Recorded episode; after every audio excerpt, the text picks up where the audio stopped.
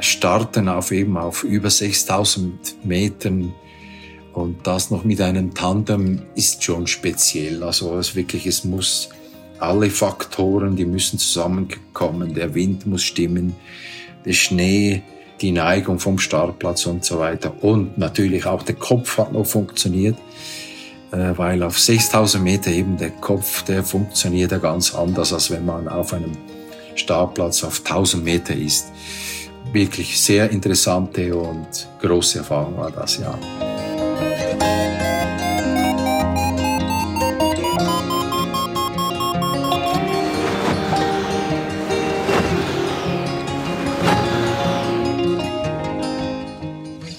Potsglitz, der Lugleits Podcast.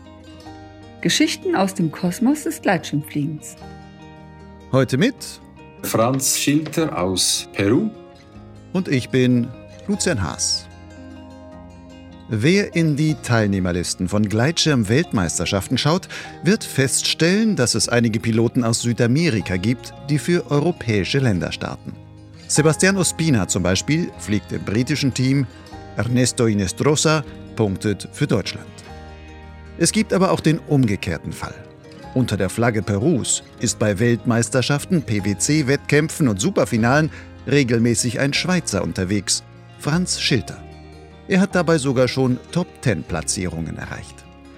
In diesem Podcast geht es aber nur am Rand ums Wettbewerbsfliegen. Franz Schilter hat noch ganz andere Geschichten zu erzählen. Schon Anfang der 1990er Jahre zog es ihn nach Peru.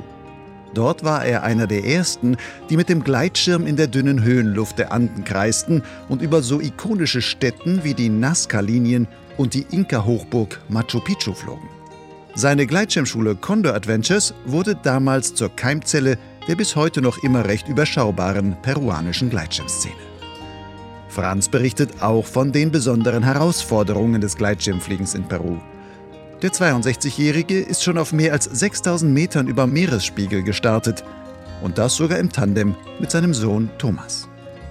Zur Geschichte des Gleitschirmfliegers Franz Schilter gehört aber auch die des sozialen Unternehmers. Gemeinsam mit seiner Frau Petit Miribel betreibt er ein edles Hotel in der Nähe von Urubamba im Valle Sagrado, dem heiligen Tal der Inka. Edel ist daran auch ein besonderes Ziel – aus den Gewinnen des Hotelbetriebs wird zu großen Teilen ein Sozialprojekt namens Asociación Sol y Luna finanziert.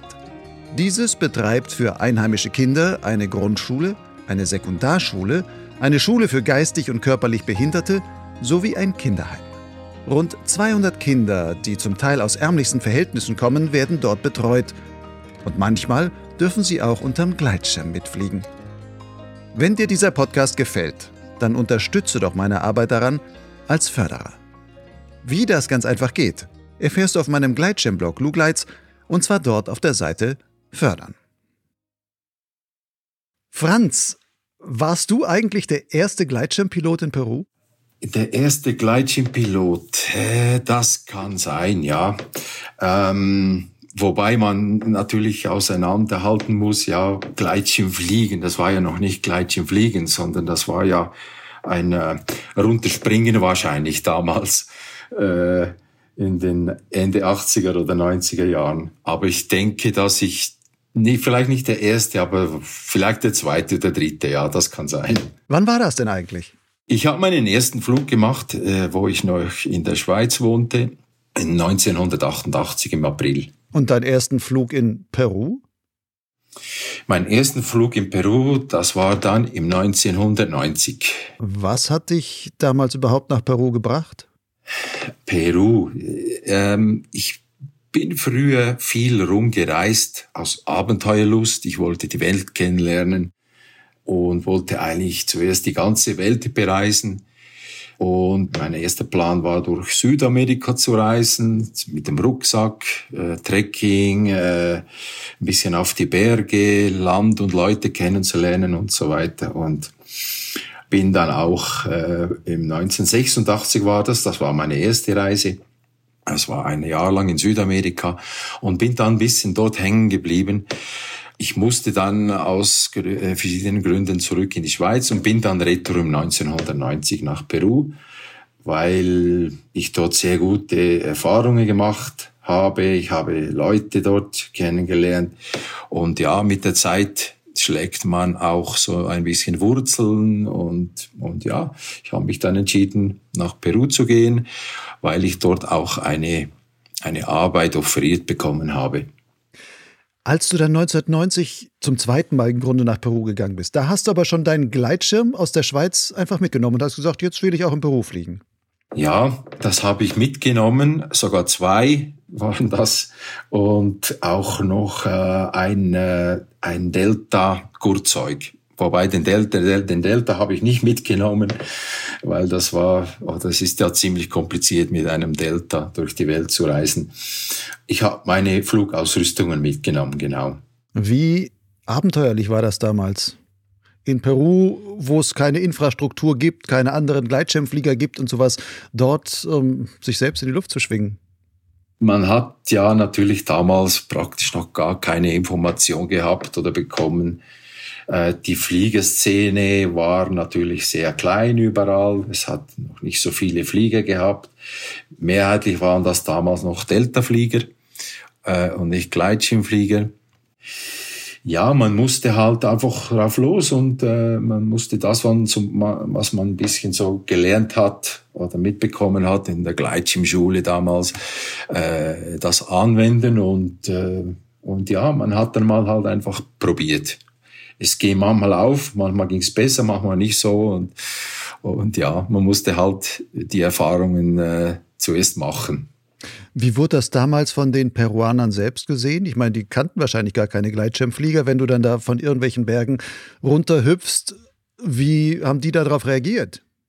Ja, das sind natürlich, das waren immer sehr schöne Erfahrungen gewesen, mehrheitlich natürlich, oder wirklich Erfahrungen, die, die, die sind einem geblieben. Weil wenn da plötzlich jemand von einem aus der Luft da auf dem Acker landet, aus dem Nix, und dann sind die Leute natürlich immer sehr, sehr überrascht äh, gewesen, weil ja, das ist natürlich was Außergewöhnliches.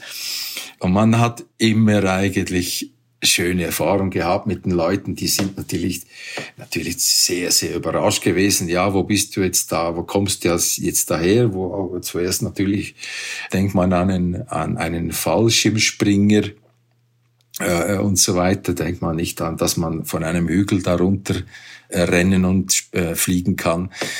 Viele, viele schöne und äh, lustige Erfahrungen gemacht mit, mit den Einheimischen. Du hast mir geschrieben, du hast auch in Peru meine Gleitschirmschule, glaube ich, gegründet, Condor Adventures. Erzähl mir mal davon. Wie kamst du dazu? Ich habe, wo ich nach Peru gekommen bin, das zweite Mal, ich, ich arbeitete bei einer Entwicklungshilfeorganisation. Der Schwerpunkt war dort, Bewässerungssysteme äh, zu bauen in der Provinz, vor allem in den Anden. Und damals, äh, das große Problem in Peru war, dass der Sendero Luminoso oder MRTA, das war diese Guerilla, linken Guerilla-Organisation, das Land war, war, politisch sehr unstabil und, und äh, das war ja eigentlich, eigentlich ein, äh, ein Bürgerkrieg im Gange. Weil unsere Projekte mehrheitlich in der Provinz waren, äh, war das praktisch unmöglich, diese Projekte auch dann zu realisieren. Äh, ich ging dann nach Lima, ich habe meine Arbeit dann eigentlich nicht mehr weitermachen können. Ich habe dann die Wahl gehabt, zurückzugehen in die Schweiz oder, oder irgendwie was anderes zu machen. Glücklicherweise im 1992, die politische Situation, die hat sich dann relativ schnell geändert, weil die damalige Regierung hat, hat dann eigentlich aufgeräumt mit diesem Chaos und und äh, das Land äh, Peru ist dann stabil geworden, politisch, äh, wirtschaftlich ging es schnell hoch. Und ja, ich habe dann die Idee gehabt, ich habe ein, ein, paar Gleitschirme da, ich habe, äh, ja, wieso nicht mal probieren mit einer Gleitschirmschule. Ich habe da ein bisschen äh, zuerst probiert und das hat dann ganz funktioniert, ganz gut funktioniert. Ich habe dann mit einem Kollegen äh, die Condor Adventure Schule aufgemacht, wo wir die Leute äh, diese, diese äh, Gleitschirmgrundschulung ein bisschen beigebracht haben. Damals mehr an der Küste, weil es relativ Peru hat eine, eine riesenlange Küste und sehr viele Orte, wo man im dynamischen Wind fliegen kann, was die Schulung relativ einfach gemacht hat. Und ja, so ist das eigentlich, so hat das eigentlich angefangen mit Condor Adventures. Das betreibst du aber heute nicht mehr. Aber die Schule gibt es noch, nur du hast sie abgegeben oder wie ist das? Das waren fünf oder sechs Jahre, wo ich äh, Condor Adventures gehabt habe. Das war eine sehr intensive Erfahrung, sehr interessante Erfahrung. Ich bin viel rumgereist. Ich habe meine Basis in Lima gehabt. Lima ist da die Millionenhauptstadt an der Küste. Und ich bin viel in die Provinz, nach Huaraz, nach Arequipa, dort, wo die Leute ein bisschen Interesse gehabt haben zum, zum äh, Gleitschirmfliegen. Bin da viel herumzigeunert und ja, habe dann noch andere Sachen gemacht. Also ich habe dann mit Gleitschirmmotoren ein bisschen angefangen. Das hat ein bisschen besseres Geld gegeben, sagen wir so, publizitätmäßig.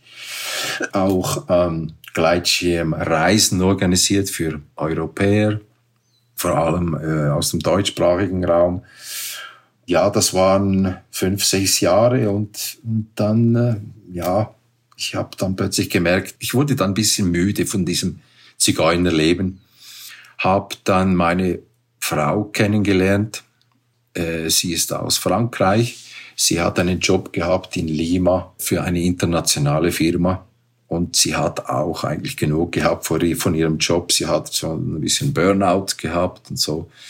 Wir haben uns kennengelernt über das Gleitschirmfliegen. Und ja, äh, sie hat dann gesagt, äh, ich gehe nach Cusco Urubamba und äh, möchte eine, ja, ein Bed and Breakfast machen, so, so in dem Stil.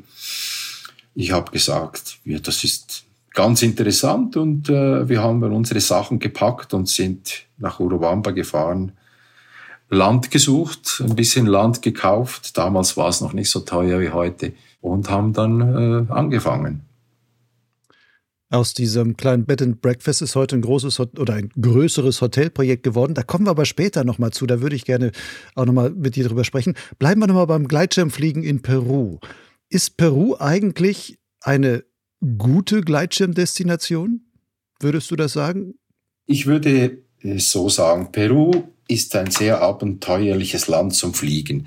Man hat sehr viele verschiedene Bedingungen oder, oder, oder äh, wie sagt man, Landschaften. Wir haben ja Amazonas in Peru, wir haben hohe Berge, die Anden, die Sierra, trockene Sierra, dann die Küste, wüst, wüstenmäßig also man kann äh, an der Küste, man kann sohren, man kann sehr lange hohe Flüge machen, machen in den Anden, bisschen anspruchsvoll.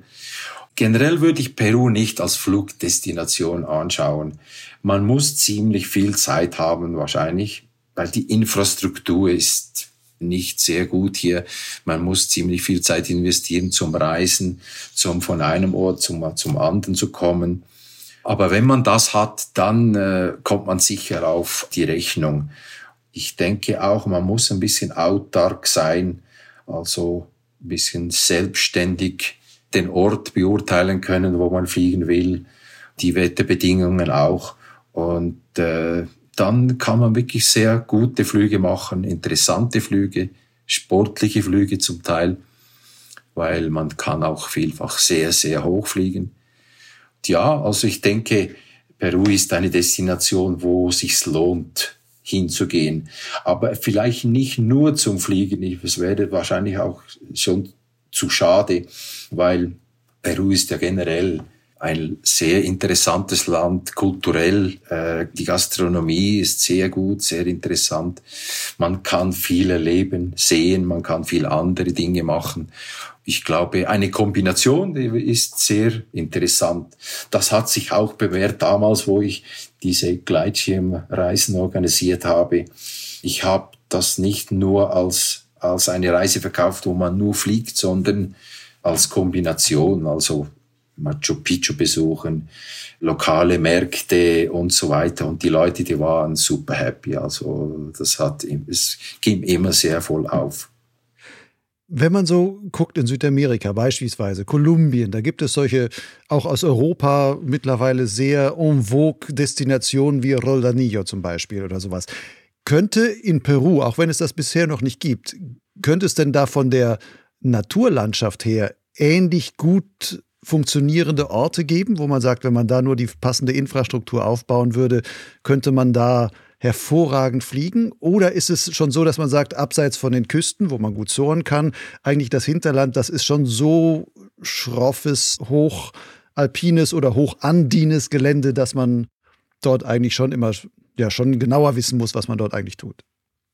Ja, ich denke, hier in Peru haben wir noch sehr, sehr viele Orte zum, zum Entdecken. Ich bin damals sehr viel rumgereist, aber Peru ist ja ein Riesenland acht oder zehnmal so groß wie Deutschland. Es hat noch sehr viele Orte zum Entdecken. Ich denke, die besten Orte, die, die, die sind noch gar nicht so beflogen worden. Es gibt Orte, die ich kenne. Ich bin früher, wo ich ein bisschen noch mehr Zeit gehabt habe, bin ich da geflogen und mit, natürlich mit Geräten, die, die noch gar nicht richtig geflogen sind. Und heute mit moderner, mit einer modernen Ausrüstung ich denke, da kann man sehr interessante äh, Dinge machen. Als Beispiel äh, an der Grenze zu Brasilien, äh, das sind für uns 500, knapp 500 Kilometer, ja. Wenn man von Sao Paulo kommt, sind das über 3000 oder 4000. Brasilien ist ja nochmal eine, eine andere Geschichte. Und ich ging da mal vor ein paar, paar Jahren darunter und da haben wir auf der brasilianischen Seite einen Hügel entdeckt, der war äh, abgerodet. Also die, Bras die brasilianische Amazonas-Seite war eigentlich erschütternderweise praktisch alles abgeholzt. Also das war wirklich eine riesen Überraschung. Äh, die peruanische Seite, die ist noch ein bisschen äh, mehr Urwald äh, ja, bewachsen. Gut, zum Fliegen natürlich ist das eher besser, wenn es nicht so viel Urwald hat normal. Und dann haben wir so einen Hügel gefunden, 150 Meter hoch, und da sind wir, ja, 120 Kilometer geflogen. Sehr wenig Wind, sehr weiche Thermik, es ging sehr langsam hoch, aber auch sehr langsam runter. Äh, wir sind immer ein bisschen entlang einer Straße geflogen, weil wenn man ein bisschen eine Außenlandung machen würde dort, dann... Wird schwierig mit der Abholung, oder? Wird schwierig mit der Abholung, ja. Ich denke schon, dass es viele Orte gibt hier in Peru, die sind noch zum, äh, zum Entdecken. Das wird die nächsten Jahre sicher mal, mal passieren. Es gibt auch hier viele, nicht viele Piloten. Es gibt eigentlich gar nicht viele, aber, aber Piloten, die sind immer ein bisschen unterwegs und äh, probieren was Neues. Und da gibt es Orte wie äh, zum Beispiel Ayacucho. Ayacucho ist ein paar Stunden von uns weg. Der würde, würde sich sicher auch für einen Wettkampf zum Beispiel weil das äh, äh, prädestiniert und überschaubar noch. Hier bei uns ist ein bisschen eine andere Geschichte in Cusco, da kann ich dir vielleicht nachher noch ein bisschen erzählen. Ist ein bisschen schwieriger geworden die letzten Jahre. Du hast vorhin gesagt, eine der Besonderheiten, aber vielleicht auch der Schwierigkeiten in Peru ist es, dass man zumindest, wenn man in den Bergen fliegt, die Thermik häufig sehr hoch reicht und du wirklich in große Höhen aufsteigen kannst oder aufgestiegen wirst, wenn du nicht aus der Thermik dann wahrscheinlich aussteigst. Wie hoch bist du denn selbst da schon mal gekommen? Die höchste Höhe, die ich mal gehabt habe, war über 7000 Meter. Genau 7240 Meter war das über Meer. Genau. Äh, gut, die Startplätze, die sind da schon mal ziemlich hoch, also 3700 Meter. Unser, unser Startberg ist so hoch hier. Die Cloud Base ist normalerweise bei einer, einer, an einem normalen thermischen Tag 6000, 6500 oder sogar noch mehr. Es kommt darauf an, wo. Man kann das vielleicht ein bisschen vergleichen mit dem Karakorum, weil gut, wir haben nicht ganz so hohe Berge. Wir haben doch Berge, die sind über 6000, 6005, 67. Aber äh, was die Ansprüche was äh, der Anspruch ist ziemlich der gleiche. Also man muss sehr gut vorbereitet sein, man muss wissen, in was man sich reinschickt, wie sind die Verhältnisse, man muss es, muss es richtig machen und man muss vorbereitet sein für einen guten Flug. Und dann dann kann man den Flug auch dann genießen. Also auf jeden Fall.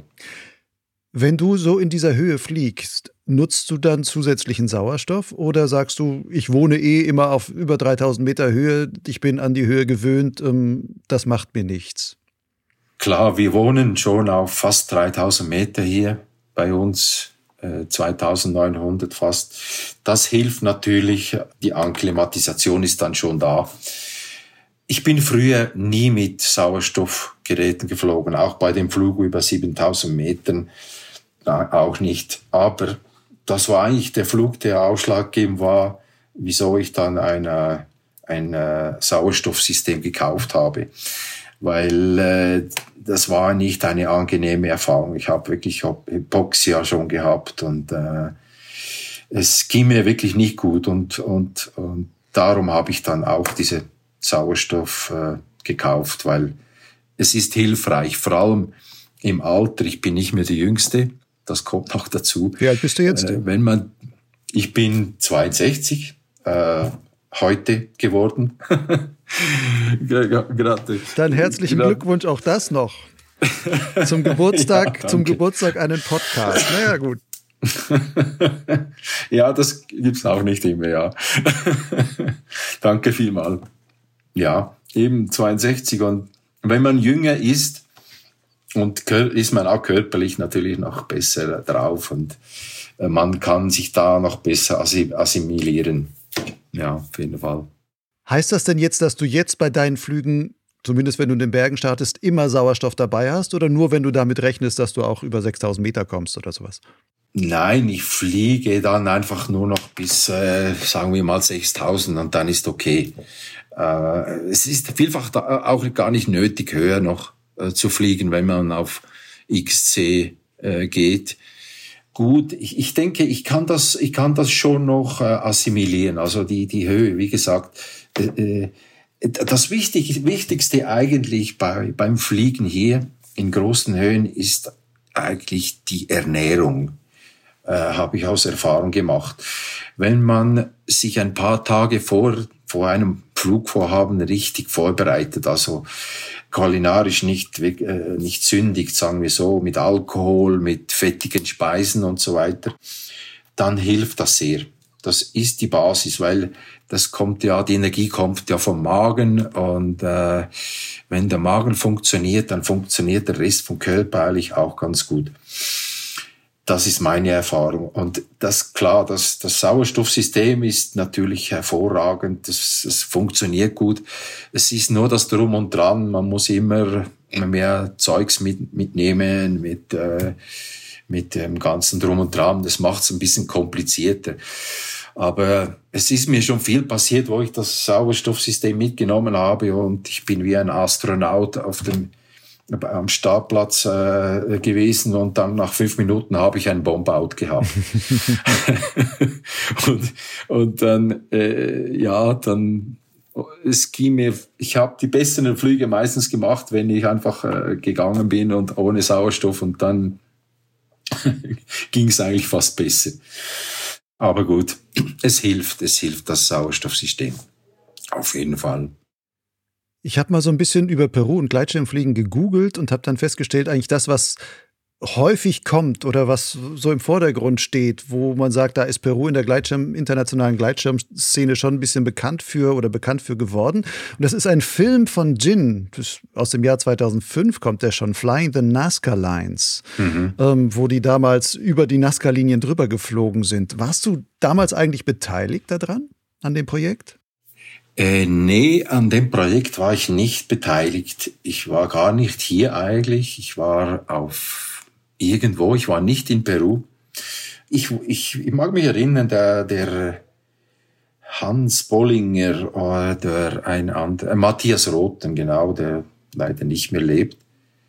Äh, ich, hab, ich bin in Kontakt gekommen mit einem von ihnen und es hat sich nicht ergeben, dass ich da in, äh, in, in Urubamba war, mhm. in Cusco war.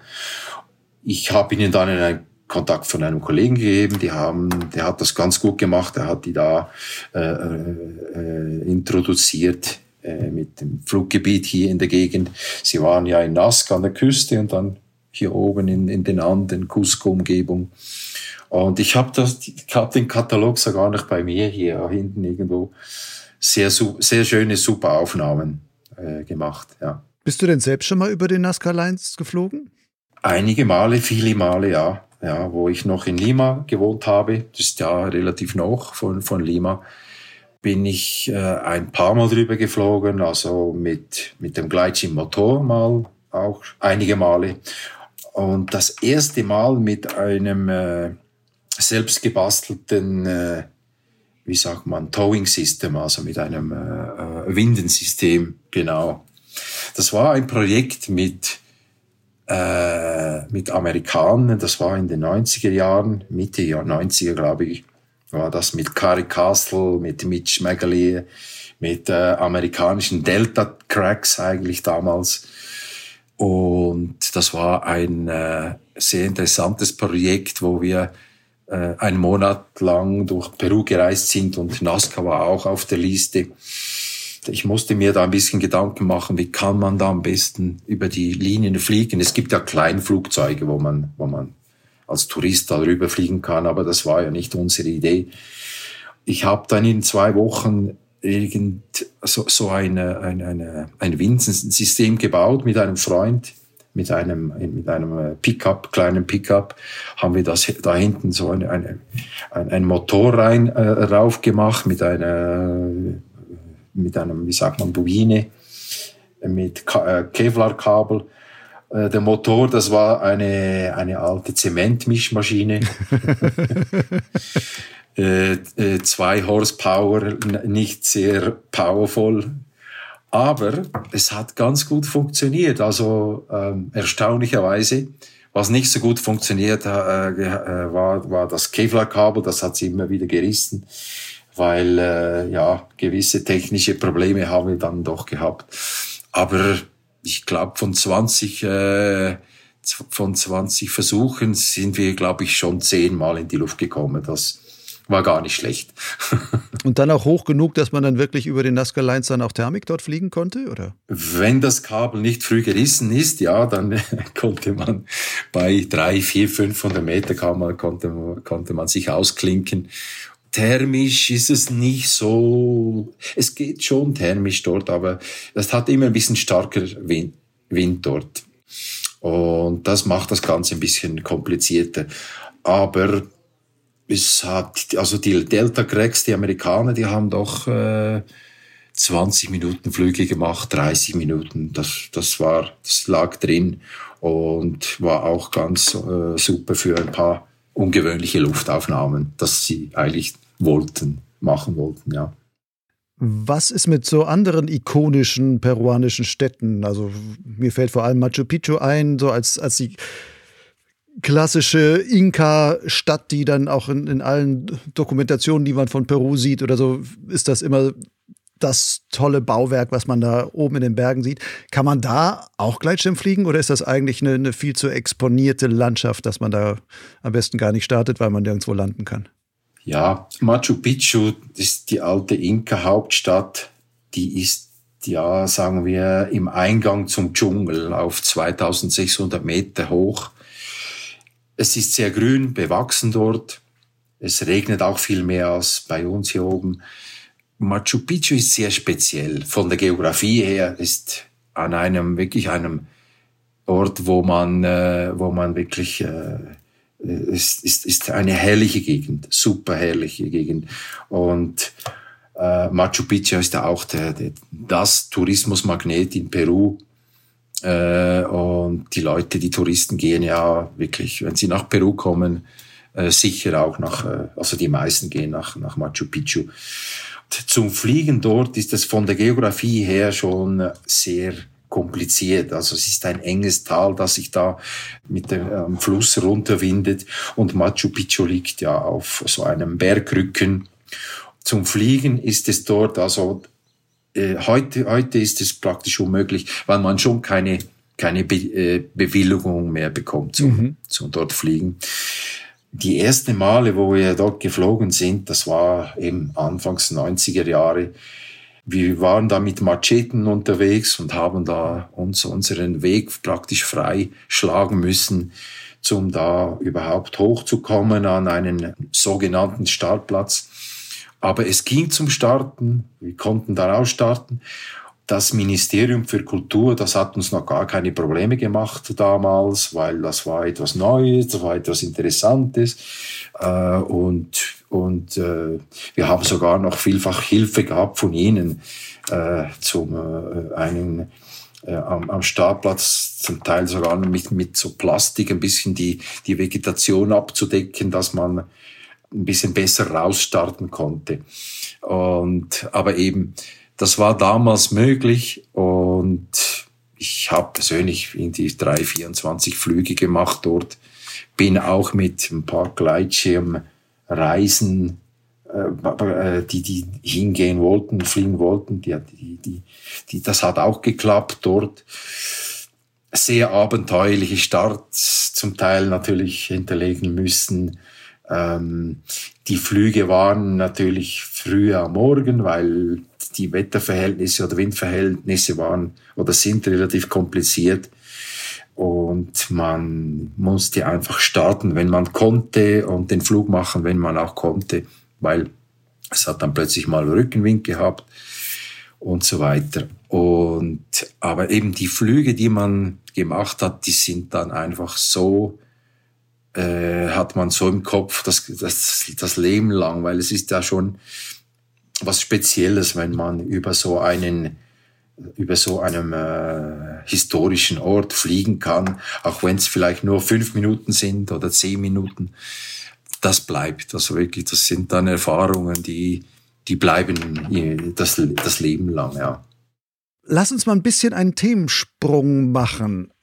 Wenn ich es richtig gesehen habe, dann hast du vor ein bisschen mehr als zehn Jahren oder zwölf Jahren auch angefangen, Wettbewerbe zu fliegen. Und da taucht dein Name immer mehr auch im internationalen Wettbewerbszirkus auf. Bei PwCs, Superfinals, auch sogar Weltmeisterschaften. Und dort startest du für Peru, nicht für die Schweiz. Hast du eigentlich eine peruanische Staatsbürgerschaft? Äh, nein, ich habe den peruanischen Pass habe ich nicht, aber ich habe das Carnet de Estrangeria, das ist äh, eine, eine permanente Aufenthaltsbewilligung äh, hier in Peru. Ja, wieso Peru? Ich bin früher, früher eigentlich für die Schweiz gestartet, die ersten Wettkämpfe, da mag ich mich erinnern. Aber es gibt da diese Regelungen, wo das CWL dann nachfragt, ja, wohnst du in Peru oder wohnst du in dem Land? Äh, äh, ja, und ich habe dann meine, meine, äh, meine, ich habe dann geändert auf Peru, weil ich wohne am Peru, ich, ich bezahle Steuern in Peru, meine Familie ist, ist Peru, sind peruanisch und so weiter. Und es, es, es lag dann auf der Hand für, für Peru zu starten.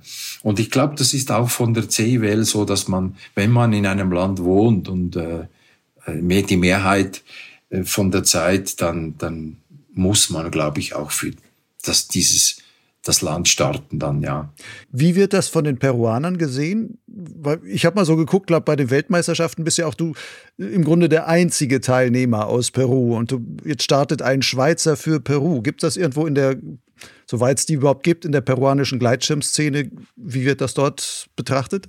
Ja, ich denke, das ist gar kein keine Frage. Ich meine, ich, ich wohne jetzt 33 oder 34 Jahre hier in Peru. Die meisten oder fast alle, die Gleitschirmfliegen in, hier in Peru, die kennen mich sehr gut oder die habe ich Gleitschirmfliegen gelernt. Es gibt diese äh, Gleitschirmschulen in Lima, diese Instruktoren, die habe ich praktisch äh, ins Fliegen reingebracht.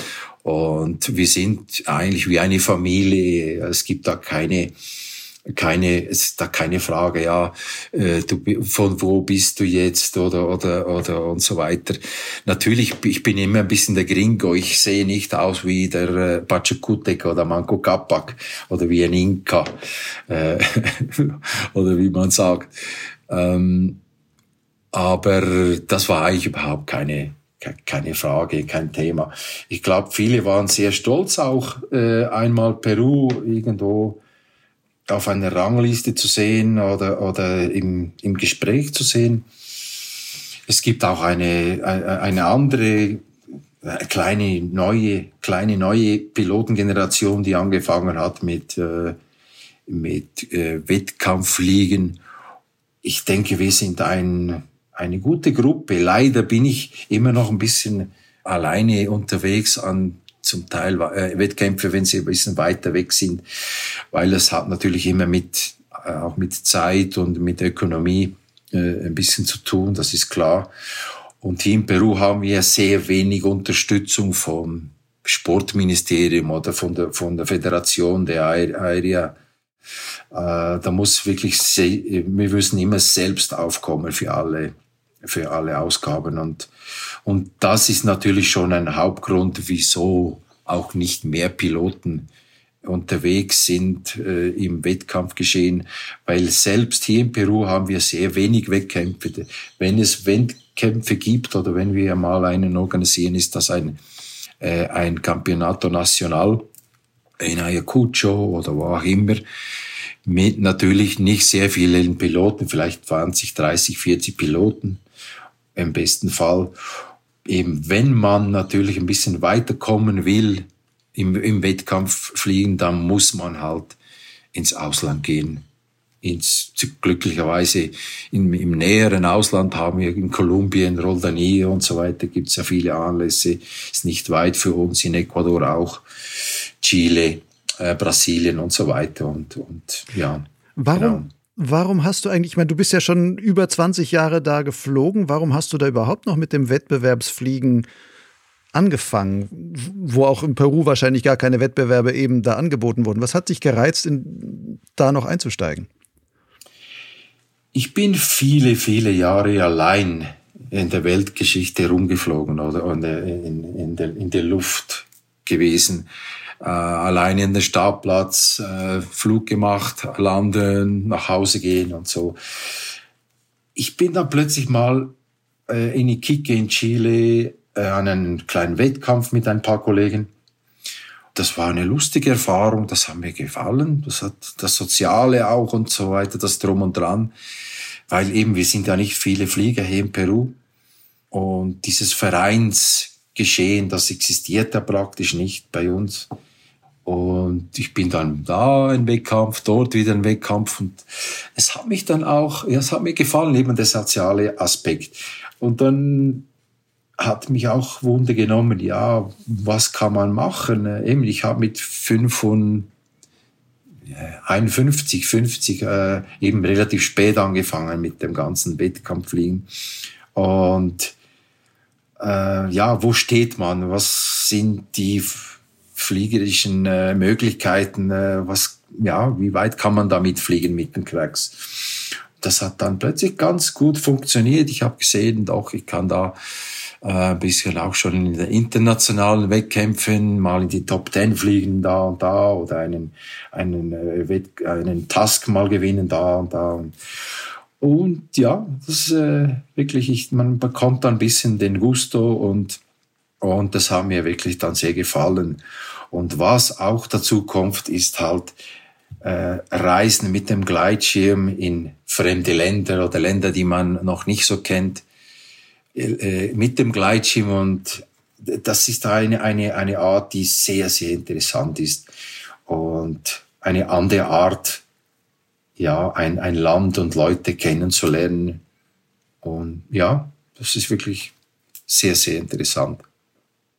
Was hast du durch das Wettbewerbsfliegen für dich nochmal gelernt, vielleicht auch für die Fliegerei in Peru? Wenn man älter wird und schon lange im Gleitschirmfliegen in dem Geschehen drin ist, dann hat man das Gefühl, ja, man, man kennt ja schon ziemlich alles oder man, äh, man ist ja wirklich schon, ja, man lernt, man, man lernt ja nicht mehr so viel da und man weiß ja schon ziemlich alles.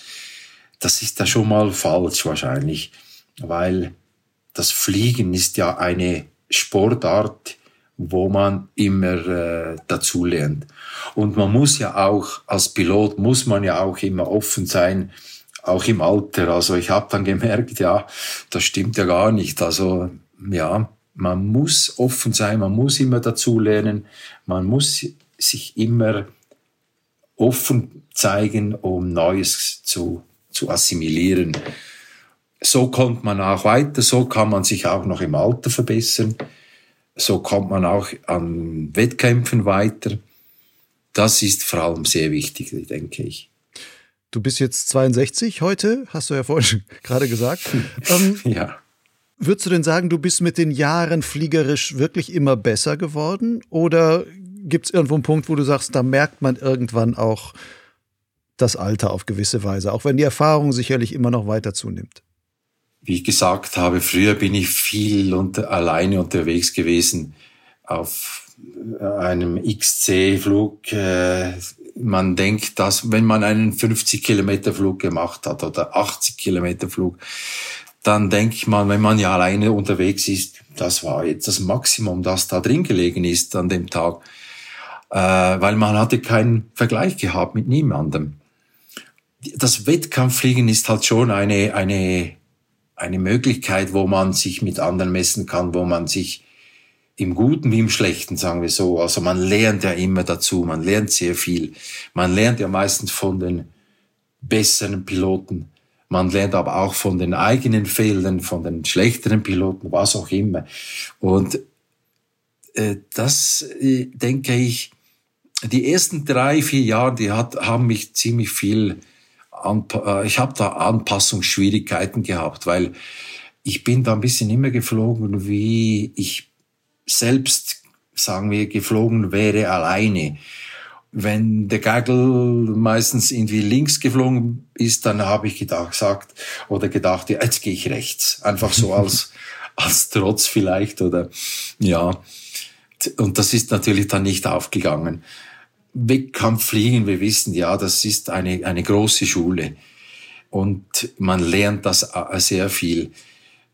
Ähm, man muss sich da einfach anpassen. Neben Wettkampffliegen oder, oder XC-Fliegen sind da zwei komplett verschiedene Dinge.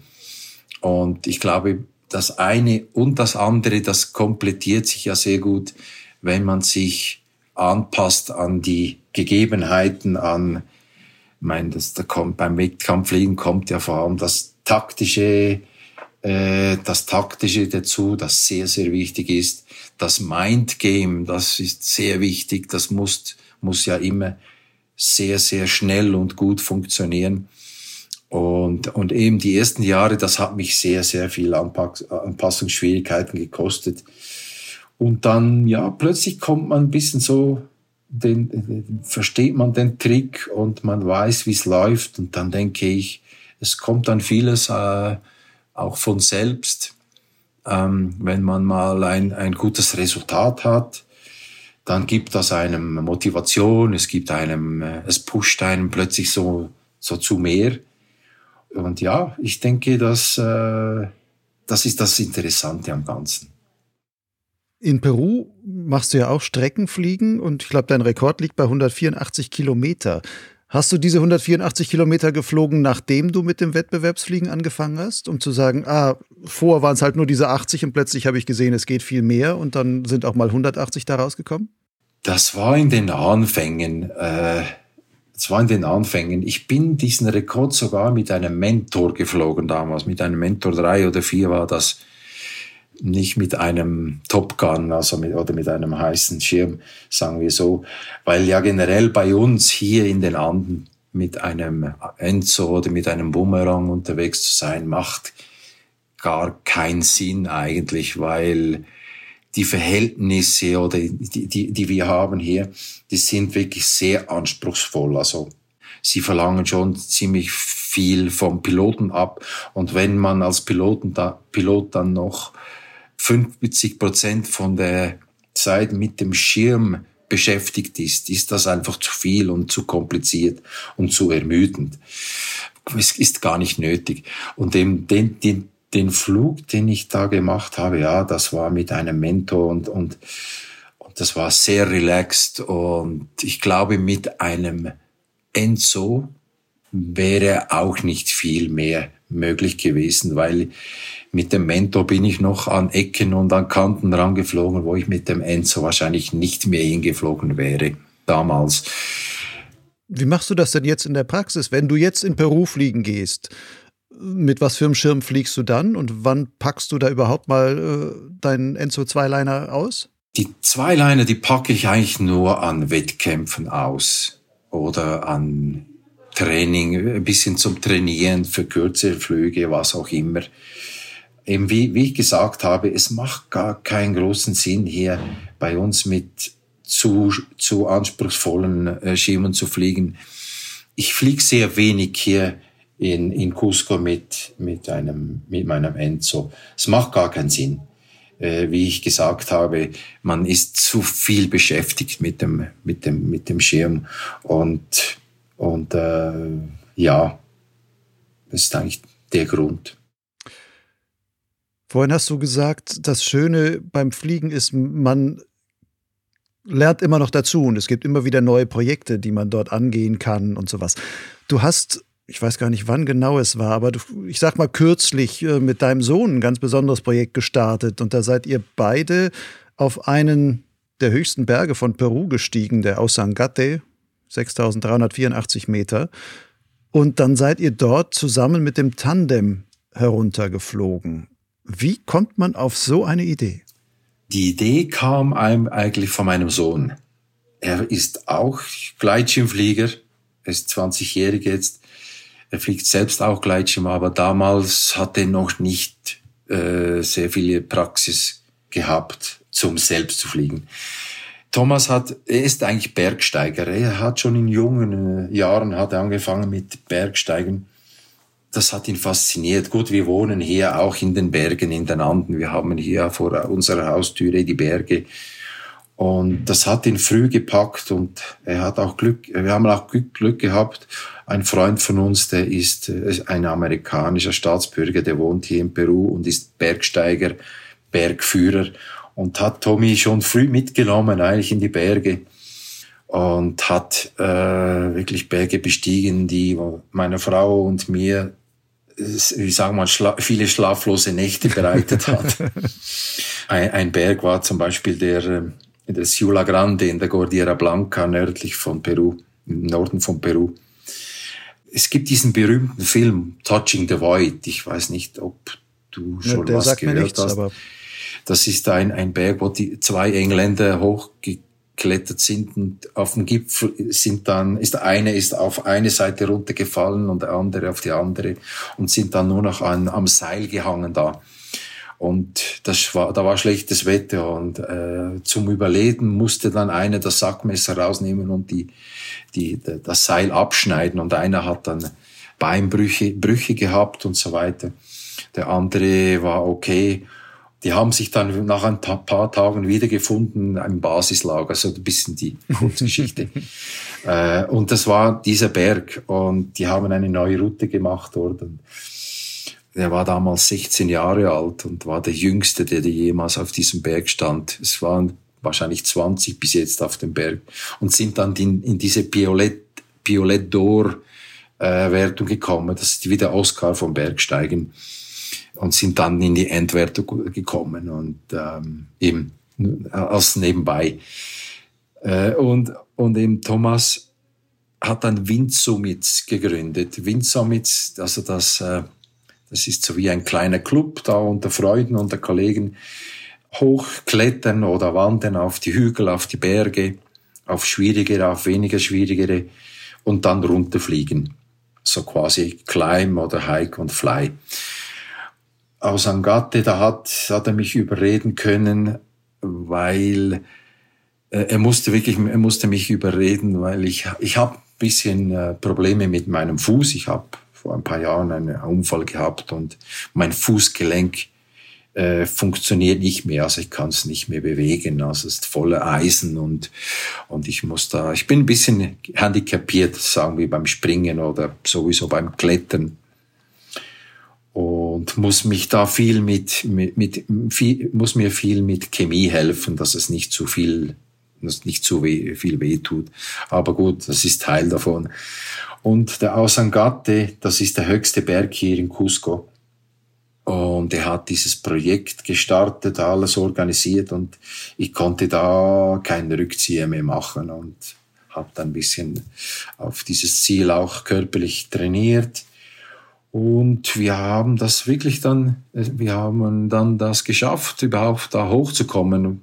Nicht einfach für mich, für ihn war es einfacher, äh, hochzukommen, aber doch, wir schafften es hoch und dann kam, kam dann natürlich der, der zweite Teil, das, das Runterfliegen, also runterlaufen oder klettern da, das musste man ja dann eh, wenn man nicht fliegen konnte, aber der Wind und der Start, der war fantastisch, es hat alles funktioniert. Eine Riesenerfahrung war, es war wirklich eine riesen, riesen Erfahrung und, und eine äh, Riesenerleichterung, vor allem für mich, weil ich nicht runterklettern musste, sondern ja, weil man runterfliegen konnte. Und starten auf eben auf über 6000 Metern und das noch mit einem Tandem, es ist schon speziell. Also es wirklich, es muss alle Faktoren, die müssen zusammenkommen. Der Wind muss stimmen. Äh, der Schnee war wirklich sehr kompakt. Äh, die Neigung vom Startplatz und so weiter. Und natürlich auch der Kopf hat noch funktioniert äh, weil auf 6000 Meter eben der Kopf, der funktioniert ja ganz anders, als wenn man auf einem Startplatz auf 1000 Meter ist. Wirklich sehr interessante und, und große Erfahrung war das, ja. Wie habt ihr euch denn jetzt quasi fliegerisch darauf vorbereitet? Also man muss ja Ihr lauft da dort hoch, das wird wahrscheinlich auch, der mit Zustieg und sonst was wird das ja nicht äh, an einem Nachmittag zum, zu machen sein und so. Wie wisst ihr, okay, wir passen oder wie wisst ihr, da ist jetzt ein Wetterfenster, wo das funktionieren könnte, dass wir A hochkommen, aber B auch überhaupt eine Chance steht, dass wir dort oben starten können? Wir haben natürlich die Wettervorhersagen studiert, schon lange im Voraus. Und es gibt so gewisse Wochen oder Tage im Jahr, wo äh, das Wetter wirklich sehr, sehr gut ist. Auch der Schnee oder der, das Eis, der Aufstieg das alles hat dann gestimmt eigentlich. Wir haben dann das so geplant und äh, eben der Aufstieg, der war vor allem natürlich ein, ein, eine Herausforderung für mich, weil ich mir das weniger gewöhnt war. Ich bin nicht ein Bergsteiger, also technisch äh, bin ich nie sehr gut gewesen im Bergsteigen, aber ich konnte mich immer in den Bergen äh, zurechtfinden, ich konnte mich äh, anpassen, das ging immer irgendwie, das war kein Problem. Und aber es war körperlich war das schon äh, das absolute Limit für mich, weil es waren drei drei Tage eigentlich, also das Basislager, das Mittellager und dann das Hochlager. Und vom Hochlager, ja, ich glaube wann war das? Mitternacht sind wir dann los und sind dann so um neun Uhr morgens, acht, neun Uhr morgens auf dem Gipfel angekommen. Und es hat alles gestimmt dann. Es ging dann alles relativ schnell da. Äh, Startplatz haben wir dann schnell gewusst, ja, da starten wir.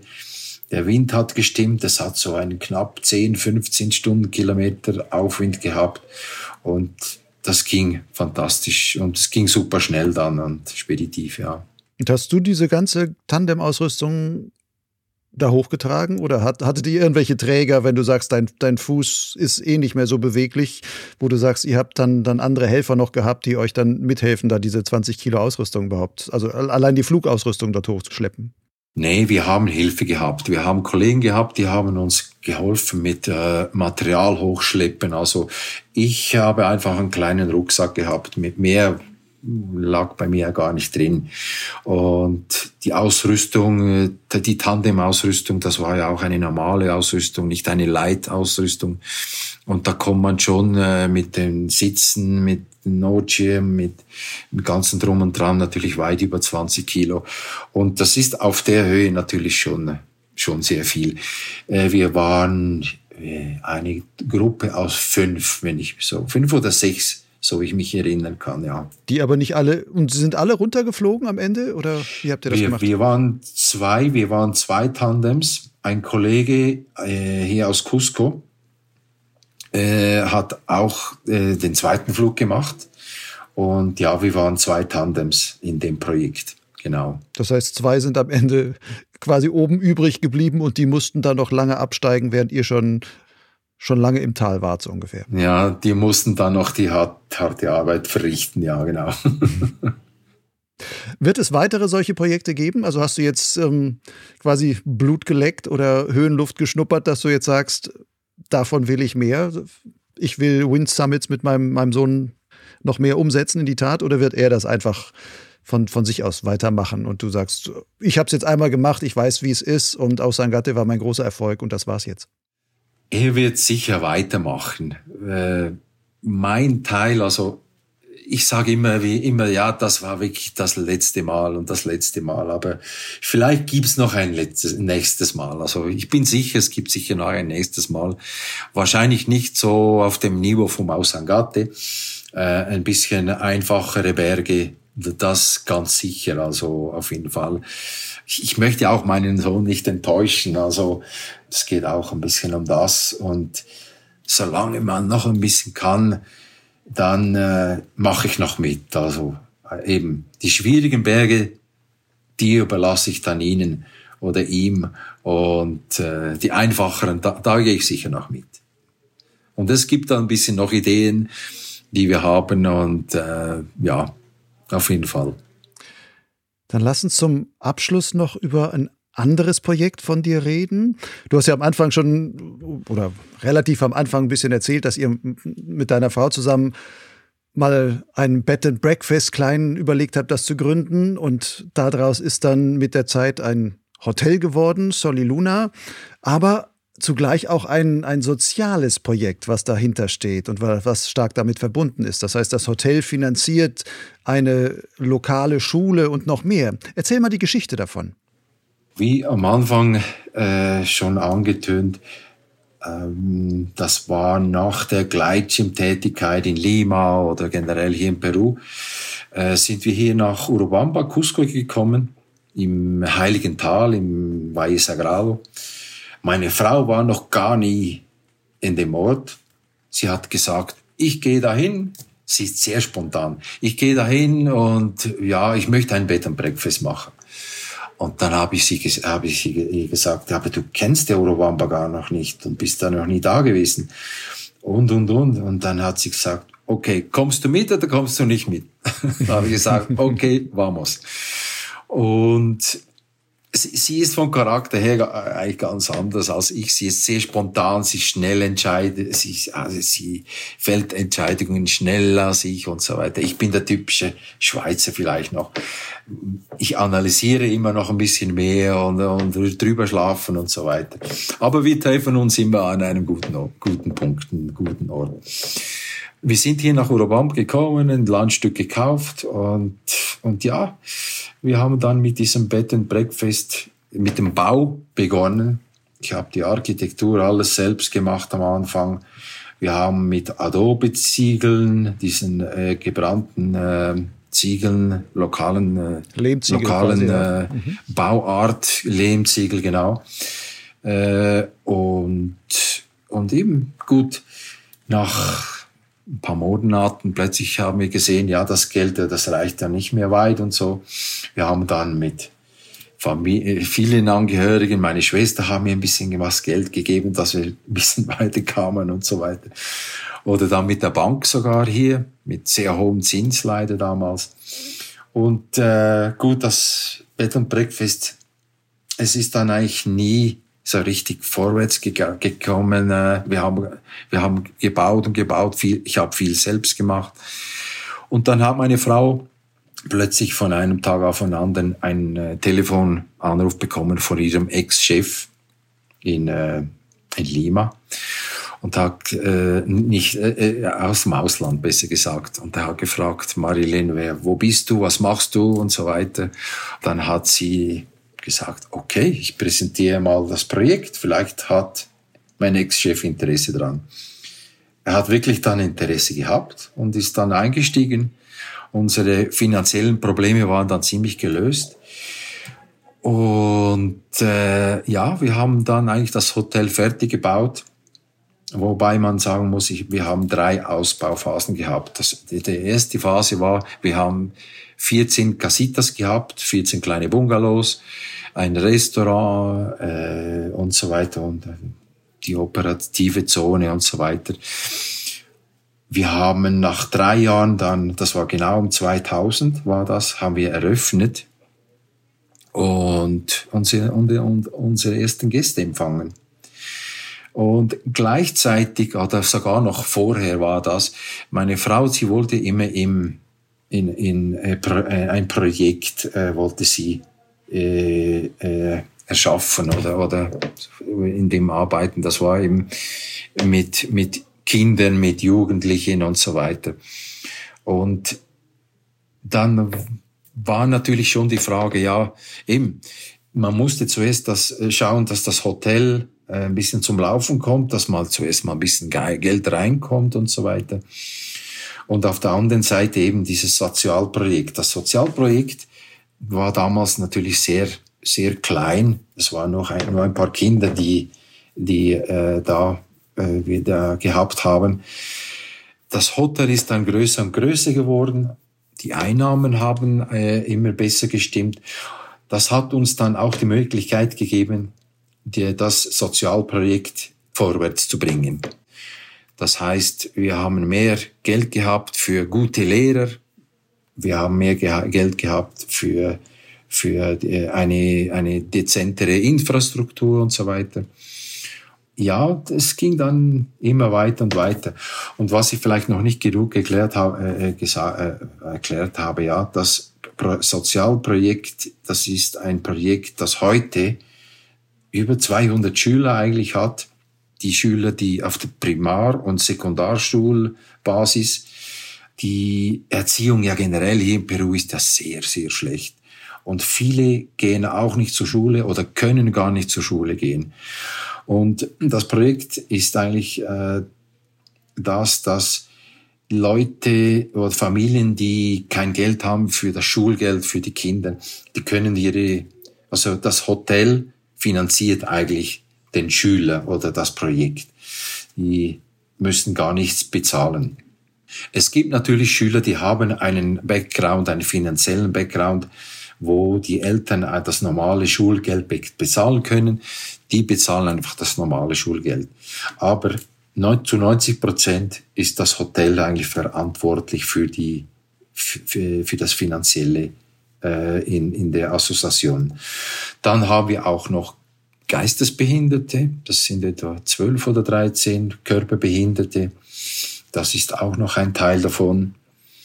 Zum dritten noch ist das Kinderheim. Da sind, dort sind 15 oder 16 Kinder jetzt untergebracht in dem Kinderheim. Die haben entweder keine Eltern oder nur einen Elternteil oder kommen aus Familien, aus prekären für Familiensituationen wie Alkoholprobleme und so weiter. Und ja, das ist eigentlich so dieses, das Sozialprojekt. Das Hotel heute ist natürlich eben, wie ich gesagt habe, wir haben drei Ausbauphasen gehabt, immer größer geworden. Das Bed and Breakfast, der, der, dieser Bed and Breakfast Raum von früher, der war relativ schnell verflogen. Also es hat sich dann sehr, sehr viel verändert gegenüber damals. Heute sind wir ein Hotel äh, auf, also im, im Luxusbereich. Wir haben eher eben Glück gehabt, dass wir, äh, wir sind heute eine GmbH.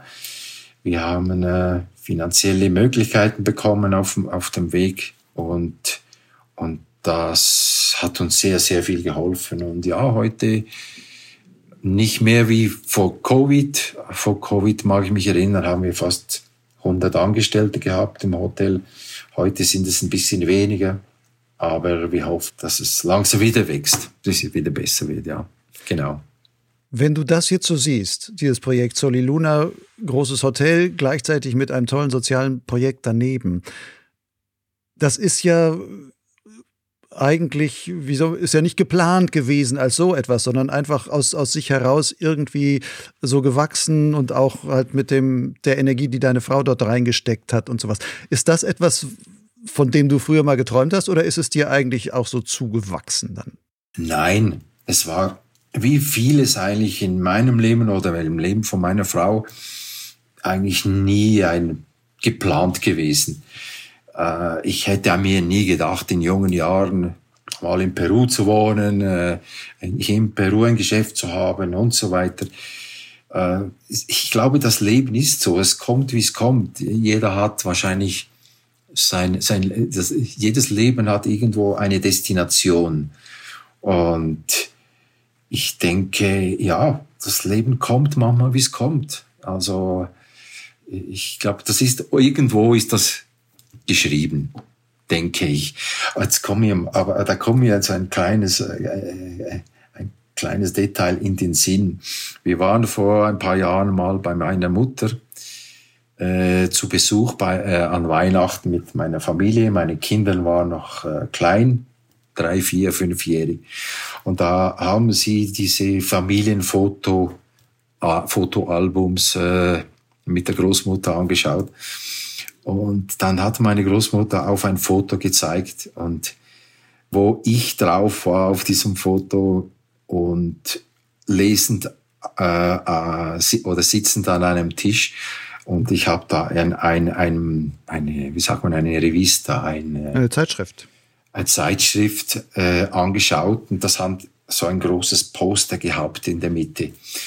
Und wenn man ganz gut hinschaut, dann ist Machu Picchu äh, war auf diesem Bild. Mhm. Ich war da wahrscheinlich zwei oder drei oder vier Jahre alt und habe auf dieses äh, Foto geschaut und, äh, und das sah, sie, sah man in diesem Album. Und ich habe da wirklich gedacht, ja, das ist eine lustige, ein lustiges Detail. Ja. Äh, und, und meine Kinder haben das gesehen, haben gesagt, Papa, schau mal da, Du hast mhm. Machu Picchu da angeschaut, als kleiner kleine Bub. Das hat dich geprägt und du musstest dann nach Peru irgendwann. Ja, genau, kann sein. wie, kommt, sein, ja. wie kommt heute dein Gleitschirmfliegen dem Projekt Soli Luna zugute? Schau, äh, direkt wahrscheinlich nicht unbedingt sehr viel, weil heutzutage Gleitschirmfliegen ist eigentlich mein Hobby und, und mein Zeitausgleich und, und ich reise auch ein bisschen mehr als früher. Ich habe mehr Zeit als früher. Direkt Gleitschirmfliegen äh, vielleicht weniger. Was wir, was wir viel machen, ist mit den Kindern, wir machen vielfach so ein Tandem-Sonntag zum Beispiel, wo wir kleine Tandemflüge machen mit den Kids. Und das ist ja ein Riesengaudi dass sie mal spüren können, ja, wie es ist, die Füße unter dem, über dem Boden zu verlieren. Äh, eigentlich direkt nicht viel, nein. Aber, aber ja, es gibt äh, indirekt immer natürlich Leute, die äh, hierher kommen äh, als Gäste im Hotel oder auch als Gleitschirmflieger und so weiter. Ich lade die Gäste oder die Besucher ein oder wir laden sie ein, zum unser Projekt zu besuchen. Und äh, wie, wie es läuft in der Schule, wie es läuft in diesem Kinderheim. Sie können ein bisschen reinschauen, ja, wie wir das machen. Und wenn Interesse da besteht, können Sie auch da aktiv oder finanziell mitmachen. Das heißt zum Beispiel, Sie können ein Schuljahr von einem, äh, einem äh, Kind können Sie übernehmen oder können äh, äh, mit gewissen Material Schulmaterial und so weiter mitmachen. Alles hilft, alles hilft. Und es gibt zum Glück, zum Glück immer wieder viele Leute, die, die sind sehr interessiert an unserem Projekt und wir sind auch sehr, sehr dankbar dafür natürlich, äh, weil sie, sie sehen direkt rein in unser Projekt und die Resultate, die wir doch schon vorweisen können, sind auch schon interessant. Wir haben jetzt äh, dieses Jahr das erste Mal Schüler, die den internationalen Bachelerato gemacht haben und in Lima studieren. Zwei studieren Medizin und zwei studieren Anwalt und Architektur. Also das heißt, wir haben sehr viel richtig gemacht diese Jahre, wenn man denkt eben, dass diese Kids aus sehr, sehr prekären oder einfachen äh, Familien gekommen sind und heute heute so sowas äh, machen können. Also es gibt auch eine sehr große Zufriedenheit. Wenn du sagst, du nimmst da manchmal die Kids auch beim Tandem mit, gab es da auch schon welche, die gesagt haben, ich möchte das auch lernen? Und wo du jetzt sagst, so wie wir Leute auf die Universität gebracht haben, haben wir da auch schon lokale Kids im Grunde dazu gebracht, davon zu träumen, selber Gleitschirmpilot zu werden? Natürlich, genau. Es gibt einige, die, die machen schon Tandemflüge. Äh, äh, die, also die haben selbst äh, Gleitschirm äh, fliegen gelernt. Und dann ein bisschen, sie haben ein bisschen den härteren gewählt, den Weg gewählt, sind dann nach Lima oder wo auch immer und haben dann ein bisschen einfach selbst probiert immer und, und sie mussten das eben auf die harte Art, also durch äh, schlechte Landungen oder durch manchmal sogar Brüche lernen, wie es funktioniert. Ich habe dann gesagt, das funktioniert nicht so, macht's richtig. Und aber gut, die einen, die sind sogar Assistenten, eben wie gesagt, Assistenten von von Tandemunternehmen oder fliegen selbst Tandem oder, oder sind in den Tourismus, das hat auch mit Tourismus zu, zu tun, in den Tourismusbereich hereingeschlüpft über das Gleitschirm fliegen, über das Tandem fliegen. Auch wenn sie nicht selbst viel mit äh, äh, Gleitschirmfliegen selbst zu tun haben, aber mit äh, als Guides in, äh, für Trekkings und so weiter, quasi in dem Sinn auch, ja. Wie siehst du deine Zukunft mit Gleitschirmfliegen in Peru? Was kann da noch kommen? Zukunft, wie soll ich sagen, eben diese Gleitschirmszene hier in Peru ist das sehr, sehr klein die Finanzen sind sehr, sehr schwierig. Also für viele Peruaner, die können zum Teil kein, keine neue Gleitschirmausrüstung kaufen oder, oder was, was Dezentes. Äh, das hindert natürlich, dass die Gleitschirmszene wächst, dass es mehr Piloten gibt. Peru, ich vergleiche das ein bisschen so, hat sehr viele Surfer, Wellenreiter, die sind Weltklasse äh, weil die Wellen, wie, wir haben 2000, über 2000 Kilometer Küste und hervorragende, große, lange Wellen. Und darum hat es auch sehr viele Surfer und die sind praktisch vor, vor der Haustüre. Ein Surfbrett kann man auch nicht vergleichen mit einem Gleitschirm. Es kostet auch einiges weniger. Darum gut haben wir relativ wenig Gleitschirmflieger hier. Die meisten, das sind Tandemflieger hier, das sind vor allem kommerzielle hier in den Anden oder in Lima, wo es ein bisschen einfacher ist oder, oder äh, finanziell attraktiver ist. Äh, generell, es wird sicher ein paar Junge geben, die mal ein bisschen äh, äh, herauskommen. Also es gibt ein paar junge Akroflieger, ein äh, paar Junge, die wollen XC fliegen, Wettkämpfe anfangs, äh, anfangen fliegen. Und ja, man muss positiv sein. Ich hoffe, dass, dass Peru ein bisschen mehr auf der Weltlandkarte, auf der Gleitschirmlandkarte figuriert die nächsten Jahre.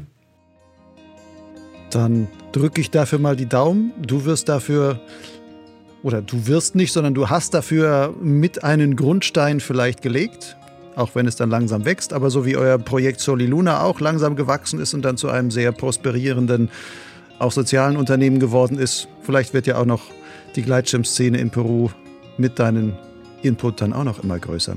Danke dir, Franz, für deine tollen, für deine tollen Erzählungen und dir noch alles Gute für alles weitere, was an Projekten und an Reisen und sonstiges bei dir dann noch in nächster Zeit kommt. Ich danke von mir aus sehr herzlich, Lucian. Es war mir ein Placer, etwas zu erzählen. Ich hoffe, es hat gepasst. Und vielen Dank und bis bald irgendwo und irgendwann, ja.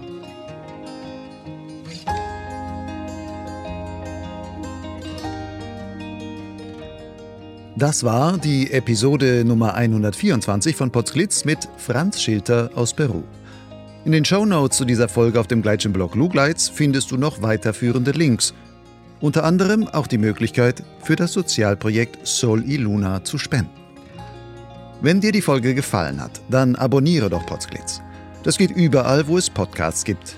Wenn du dort auch noch ein positives Rating hinterlässt, hilfst du mit, Potsglitz noch bekannter zu machen. Oder erzähle einfach deinen Fliegerfreunden davon.